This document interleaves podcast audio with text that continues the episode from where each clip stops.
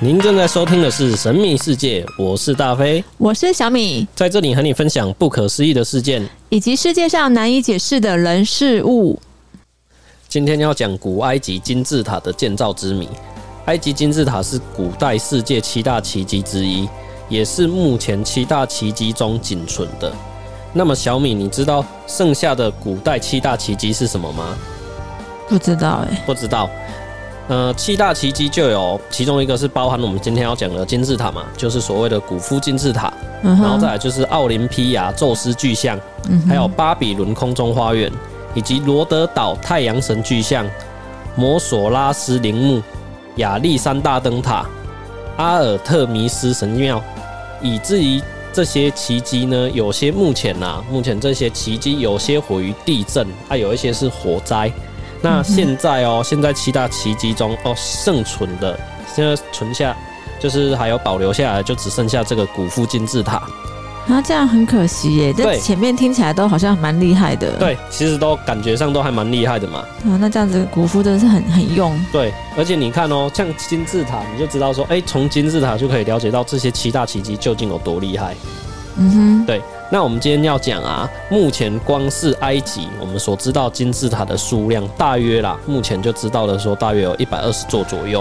哎、欸，那蛮多的，嗯，蛮多的，比我们想象中的。对啊，我以为可能就大概几十座而已。对，那其实啊，埃及它的面积啊有一百万一千四百五十平方公里，它的疆域啊横跨亚洲、非洲两大洲，当中有许多的部分呐、啊。大部分是站在说非洲的东北部，但是多数的金字塔其实它的所在位置啊是在所谓的拉丁美洲还有中美洲的部分。哦，是啊，我以为是欧洲哎。对，一直以来都会在地图没有很熟。像欧洲就是在非洲的正上方嘛。哦，对，那就会搞混。一般来讲，我们都会认认为说，哎、欸，其实金字塔这东这个建筑啊，它应该都是在于这个埃及，可是其实没有。在世界各地，它其实都有金字塔的一个遗迹存在，这就是很不可思议的地方。对啊，那怎么那么多人都会建？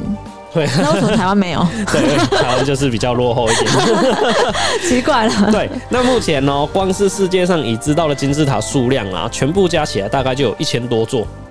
这个数量其实对这个数量其实比我当初哎、欸、在找这个资料的时候知道的哎、欸、还要多。可是最不可思议的是什么？嗯，世界上有这么多的金字塔，竟然都没有发现设计图，哎，怎么可能？对，这就是很不可思议的地方。那他们怎么盖的？这个我们真的只能继续听下去了。那我们连去玩个游戏，玩游戏都要，或者组家具都要设计图了。你看组一个床就要设计图了，不然我们也没办法组装。对。那你看盖这么大的一个那个金字塔，却没有设计图。对，这就是很厉害的地方。那其实这么多的金字塔，它的建造时间其实都不太一样哦。有些呃比较早建造嘛，啊，有些比较晚建造嘛。嗯哼哼，正常都是这样嘛。那究竟啊，这些金字塔，它的就是呃，它在建造的过程，它究竟是怎么去传承下去的？嗯、像它这种神一般的记忆。神一般对啊，神一般的记忆嘛，你你到底要怎么去传承它嘛？所以就有人说啊，其实金字塔就是外星人的杰作。嗯，也是有可能的啊。对，那我们就要来了解说，哎、欸，金字塔它实际建造的难度有多高？那这边的话，我们就以那个古夫金字塔为例。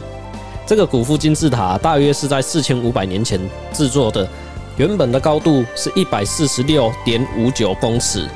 那它的边长的话是两百三十点三七公尺。这个金字塔它表面呢、有一层光滑的外包石块，而现在金字塔它所呈现的是一个石块向下的核心结构。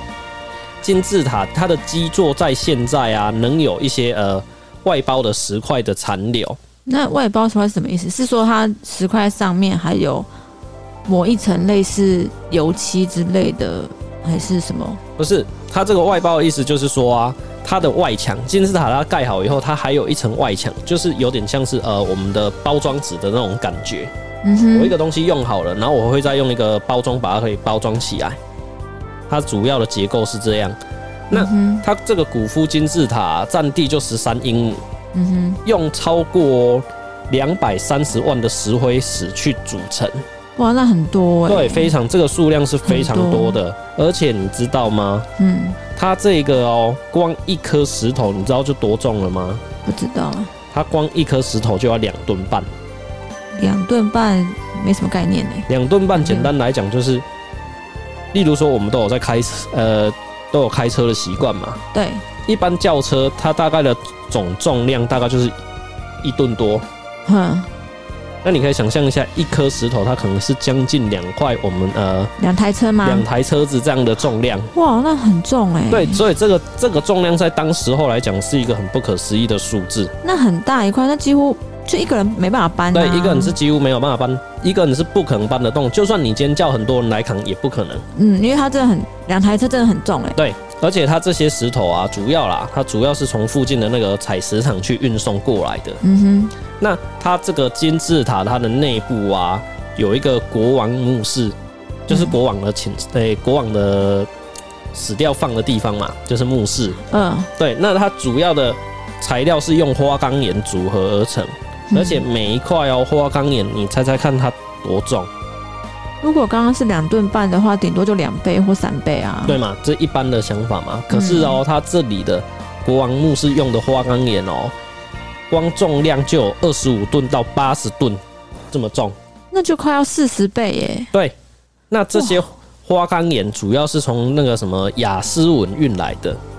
那你知道雅斯文到我们这个建这个金字塔的距离啊？你知道有多长吗？不知道。光距离的部分大概就有八百公里远。八百公里很远呢，对，很远。而且你要想哦，以前那个时代啊，不像我们现在有吊车哦，还有大卡车可以去运送这些大型、大型原物料跟重型原物料。那时候只有牛吧？牛车。对，那时候可能就是一些下装一牛车，呃、一些小动物嘛，对不对？可能小动物可能就是这个可能会被动保协会给抗议。对啊，那牛就是很可怜呐、啊，就是一直一直帮我们摆载东西。对啊，只有牛。大概啦，它大概这个就是从我们台北到屏东。大概这个距离大概是四百公里左右。嗯，你说台台台湾从北到南？对，从北到南，等于是说我们四百，等于是说我们从台北出发去屏东玩，玩了一一轮以后再回来，这样的距离大概就是八百公里。因为你要走的话要走很久哎，他们就只能用走的啊。对，在他们那个时期可能就只能骑小动物，或者是用走的。而且你要搬那么重，你要怎么拖？对啊。而且其实它据估计啊，光金字塔它在建造啦，大概就用了五十诶五百五十万吨的石灰石，八百吨的花岗岩和五十吨的灰泥。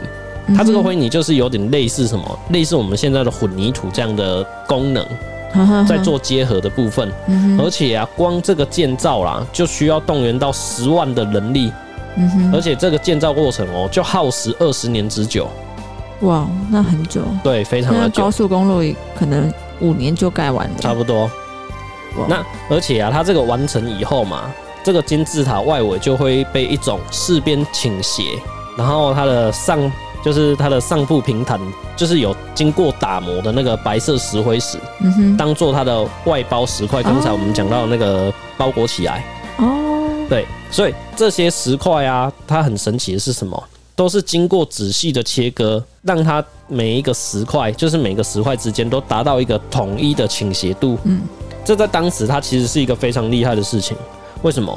因为毕竟当时候不像我们现在啊，有许多的测量工具。嗯，那在他们那个时代，一定是说哦、呃，科技不发达啊，什么东西资源都没有状况之下，他们究竟是如何精准的让这些金字塔都呈现一个极其整齐的锥形形态？嗯，这是很厉害的一件事，而且我们可以看到哦，那是我们刚才有讲嘛，金字塔它的建造工艺非常的精确，以至于说它的地基，因为金字塔它有四个边嘛，对，那它四个边的边长，诶，边长的误差值哦，均值只有在五十八毫米。那我的意思是说，它每一边。它是正四方形嘛，对所以它的每一边边长应该是一样的。对，他们就是误差到非常小，因为他们那时候不可能有大的量尺。对，这个误差是非常小的哦，因为你要看它的边长是非常长的。对啊，那加上金字塔它的地基啊，它的水平基准哦，就只正负十五毫米而已。嗯哼，这个是非常差很少的。对，它这个是非常厉害的一件事情，嗯、而且地基就是坐落在正北方。嗯，这个地基是几乎正对的，而且它这个。误差只有十二毫秒，嗯哼，那我们从这里可以看到，就是透过 Google 地图去上面去搜寻古夫金字塔的话，就是可以看到它的卫星空拍图，可以发现透过卫星空拍图的金字塔，它的它的坐向啊，它的坐向精准的对准了我们的东西南北四个方位。这么神奇，所以它就是四个面，就是东西南北刚好就是对准这个方向。对，它是完全正对。这个在当时候，因为那个时候并没有什么所谓的卫星，卫星没有导航啊。对，没有卫星嘛，不是卫星导航，哦、是卫星。哦，它所以它没办法侦测那个。对，它没有办法透过卫星去。从高空去拍下，说，哎、欸，它这个哦，正方就是正北在哪？对，它没办法去，正南在哪？它没办法很精准的去看出，哎、欸，它这样的位置到底是对还是不对？嗯、那他们究竟在没有这样的科技的状况之下，是如何建造出一个方位如此精准的建筑？那么有一本书啊，叫做《金字塔》。那这一本书的作者米洛斯拉夫维纳尔在书中有写到啊，我们能够认为古埃及人并没有准确的。定义圆周率值，但是他们实际上在他们的生活中已经去用到这个东西。那金字塔和吉萨的神庙的作者啊，呃，皮特里总结到说，这些面积的联系以及周径如此系统化，以致我们应该承认他们在设计师的设计中就用到了。嗯。诶，那我们刚刚听了这么多，其实更令人惊讶的不只是古夫金字塔本身建造的难度。还有发生在他身上巧合的数字，那我们就先来从地球到太阳的距离是一亿四千六百二十四万公里到一亿五千一百三十六万公里之间。古夫金字塔的高度是一百四十六点五九米。那如果把它这个数字乘以十亿的话，就得出的答案是一亿四千六百五十九万公里。就刚好落在地球到太阳的距离这个范围内。那再将古夫金字塔的底部周长除以高度，再乘以二的话，就等于三点一四一五九。那就是什么数字？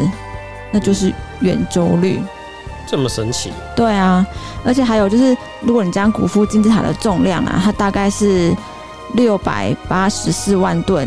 乘以十的十五次方，就刚好是地球的重量。这么厉害？对，我觉得他们这有精密的算过，哎。对啊，他们到底是怎么去计算的？对，还有一个我觉得也蛮厉害的。最后一个就是古夫金字塔的底边长两百三十点三六米，为三百六十一点三一库特比。库特比就是埃及度量的单位。嗯哼。所以这样子算下来是三百六十一，大约是一年的天数。我们一年不是三百六十五天，嗯，所以其实是差不多的。这么厉害，连这都算得出来？对，我真的觉得他们那个边长也是很，就是算的刚刚好。诶，刚刚讲了那么多啊，那金字塔是怎么建造的？这个问题一直是许多学者研究的兴趣，但是他们的说法都很不一定。最近有一个很流行的说法，就是利用水运。考古学家发现最有可能的方法就是水运了，因为他们。发现金字塔上层的岩石有一些河流底部的物质，如果能够利利用运河，就能够借由水的浮力来运送石头。那你有没有发现，金字塔都建在河流附近？嗯，假设尼罗河到金字塔中间建了一条运河，这条运河又沿着金字塔的底基地基外围建了一圈，那就是形成一个。方形的运河，基本上从采石场到金字塔的石块就没有问题了。嗯哼哼，那要怎么？所以他们就是透过水运，就把它运送过来就对了。对，那你会想说，石头那么重，那要怎么让它浮起来呢？对啊，一个两吨半呢。那假设就是有人会说，那就用船呐、啊，但是船一定是不行的、啊，因为他们说只有木造的船，木造的船你放了那个两吨半的石头就沉下去了。嗯，对啊，所以他们就是利用充了气的羊皮。那时候的埃及其实有大量的羊，所以不缺羊皮。他们把呃充了气的羊皮，就用绳子把石头绑上去，然后放在河的上面，它就能够浮起来。那就是有点像是那个救生圈的感觉。对对，但是你会想说，哎，那绳子怎么来的？嗯嗯，他当时就是利用尼罗河旁边会长了很多的。紫砂草。紫砂草呢，就是用来编织成绳索，这个就会很坚固，这样子那个石头就能够浮起来了。在采石场将石头加工完毕之后，每一个石头都绑上充气的羊皮，再把四五个石头绑在一起。牵一条绳子绑在牛的身上，这样子牛就在河的旁边拖着一个一个的石块，就可以从采采石场到金字塔了。讲到这个石头啊，就真的很厉害，他们能够把金字塔的石头变得一模一样，每一颗，而且他们建造金字塔的时候，他们是互相交叠而成的，石头跟石头之间是没有任何的粘着物，人们甚至很难把一个锋利的刀片插入石头之间，然后他们就会利用。水的平面的高度让石头变得很平，这样才能一个一个堆高，不会倒。那石头怎么会长得一模一样呢？他们就利用木头做成一个木头尺，这个木头尺就是石头的样本。按照这个样本，每一块石头都会一样。诶，那你应该觉得很奇怪，说石头都已经在金字塔下面，那你要怎么把它运上去呢？让它叠起来？对啊，金字塔那么高，到底是要怎么把它叠起来？对啊。假设要建一楼，先在一楼顶楼建一个类似水塔的容器，里面装满了水，再建五十三度角的水道，在往上的水道中间设置了很多闸门。当第一道闸门开启的时候啊，石头就会浮上来到第二道水道，这时候再关闭第一闸门，接着打开第二闸门，用这种方式以此类推。因为大气的关系，水会堆积在水道的内部，这时候只要有足够的浮力，就可以让石头持续持续往上升。再利用它的浮力将石头运送到准备施工的高度。等完成金字塔之后，再打开闸门，水就会自动的往低处流掉。嗯，这方法听起来蛮聪明的哎。没错。这样我们真的不得不佩服说，哎，如果古代埃及人他们是用这样的方式的话，真的你不得不佩服他们的头脑，究竟是怎么去想到这样的方式？所以这很省力啊，你只要利用水，对啊，很省力，这个真的蛮厉害的。嗯，哎，大飞，那你知道为什么水道要五十三度吗？为什么？因为科学家发现水道必须要保证有五十三度的斜角，这样子水道才会顺利的将石头运送上去。如果角度太高或太低的话，有可能会造成石头卡住或上不去。神奇的是啊，金字塔盖好之后，斜斜角也是五十三度哎。哦，这么刚好。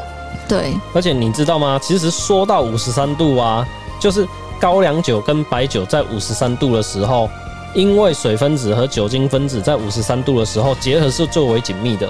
那这时候的高粱酒啊，口味。特别的醇厚，喝起来特别的爽口，一瞬间就可以让你穿越时空，化身为法老王，有着帝王般的享受。所以就是让你从外太空变成令阿公，没有错。赶快来找我们叶配高粱跟白酒，我们很便宜哦。所以我觉得水运这个方法其实可信度很高。因为金字塔平均要花二十到三十年，不靠一些省力的方式，是靠人力的话是不可能会完成的。在非常落后技术的古代，进行这样巨大的工程是非常的困难的。这些金字塔的建成，其实充分的显示出埃及已经掌握了相当丰富的物理学跟数学知识。也有人认为是这样建造的：首先，工匠们把加工过的巨石用人或者是牛拉着。木桥载着巨石运送到金字塔。由于拉木桥需要一段平坦的道路，就必须先把路修平。光做这条路就花了将近十年的时间。哇，那时间蛮长的耶。嗯，对啊，因为像我们做高速公路不大概五年。对啊，如果今天今天要盖一个房子之前，我还要先修一条路，这也太搞纲了吧？没错。接着工匠们会先把金字塔第一层的地面砌好。然后堆起与第一层一样高度的土坡，这样古埃及人就可以沿着土坡把石块拉上到第二层，以此类推。等到金字塔完成后，再将土坡移走。因为这方法听起来也不错啊，因为你看它这样，它就可以诶做一个类似鹰架的东西，把它一层一层这样放上去。对，但是我觉得它蛮高的，所以它土坡不可能堆那么高，这样土要很多。嗯。这个也这也是有难度，对啊，所以其实专家也有认为说，建造金字塔的巨石不是用天然的石块，认为巨石有可能是用人工浇筑而成。例如说，现在像现在一些工程会用一些模具，把混凝土倒进去定型，这样就可以做出形状大小一样的石块。嗯，就有学者进行一些实验，他从金字塔下面取出一些小石头，逐一化验。化验的结果发现，其实这些石头呢，都是用人工浇筑的贝壳石灰矿组成。所以在当时埃古埃及人的工匠建造金字塔的时候，有可能事先把拌好的混凝土倒进一个容器里面，再往上抬，抬到金字塔上面。因为他们发现这些石块中有发现，嗯，大概有一英尺长的头发。哇！所以他们就怀疑说，他这个根本就不是天然的，是用人工的。嗯哼哼，会不会其实他们在里面发现头发，然后其实也有在里面发现尸体过？有可能哦，就是那个骨头、人骨啊，可能就埋进去了，一个不小心有没有？嗯，对，而且他们这个其实他们也只能用边边吧，所以我觉得石头可能就是骨头，可能也看不太出来在里面。嗯，那其实像这个金字塔的建造啊，在很多地方他们是大家都是各说纷纭，那没有一个答案。毕竟这个已经是五千年前的事情了，谁也说不准。对。那其实有另外一种说法，就是说啊，其实金字塔它是外星人建造的。嗯哼。其实认真想一想，我觉得哎、欸，看蛮蛮有可能的呢。其实我也觉得。因为为什么？因为你看哦，像这个金字塔，它在建造，第一，首先是它的搬运是非常困难的。而且在当时后面有一些精密仪器的辅助呃工具辅助之下，它要如何把石块每一块都切到大小一样，然后角度倾斜度全部都是一样的状态？对啊，我觉得这个很难。对啊，这是很难状况啊。又没有工具。而且再来下一个难点是什么？你如何在它东西南北四个方位这么精准的盖在一个这样的坐像？对啊，他们又没有很仪器。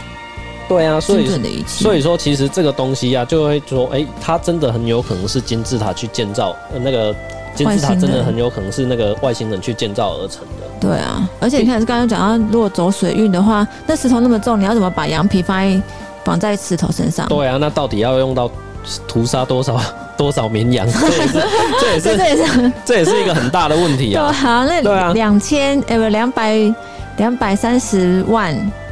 石头哎、欸，对，而且羊要多少？你看那个一颗就两吨半那么重，甚至有一些哎、欸、花岗岩就二十五吨到八十吨这么重了。你怎么绑？所以你没有用外星科技，然后用那个宇宙飞船直接把那些工具带过去的话，也是不太可能啊。对，而且你没有说，你不是说没有设计图吗？对，那怎么那么多国家都都有盖金字塔？对，这是很很不可思议的地方。他们又没有网络，那时候又没有电话，一个表达错误。那金字塔就不是金字塔了，就是香槟塔了。而且你知道外星人怎么制作金字塔的吗？怎么制作？就是 Ctrl C 加 Ctrl V 啊。好，我们今天讲了几种方式，你觉得最有可能是哪一种呢？欢迎留言让我们知道。那我们今天节目就到尾声了。如果你喜欢我们的节目，请帮我们按下订阅，并给我们一个五星好评。你的支持是我们继续努力下去的动力。那我们就下个节目再见喽，拜拜。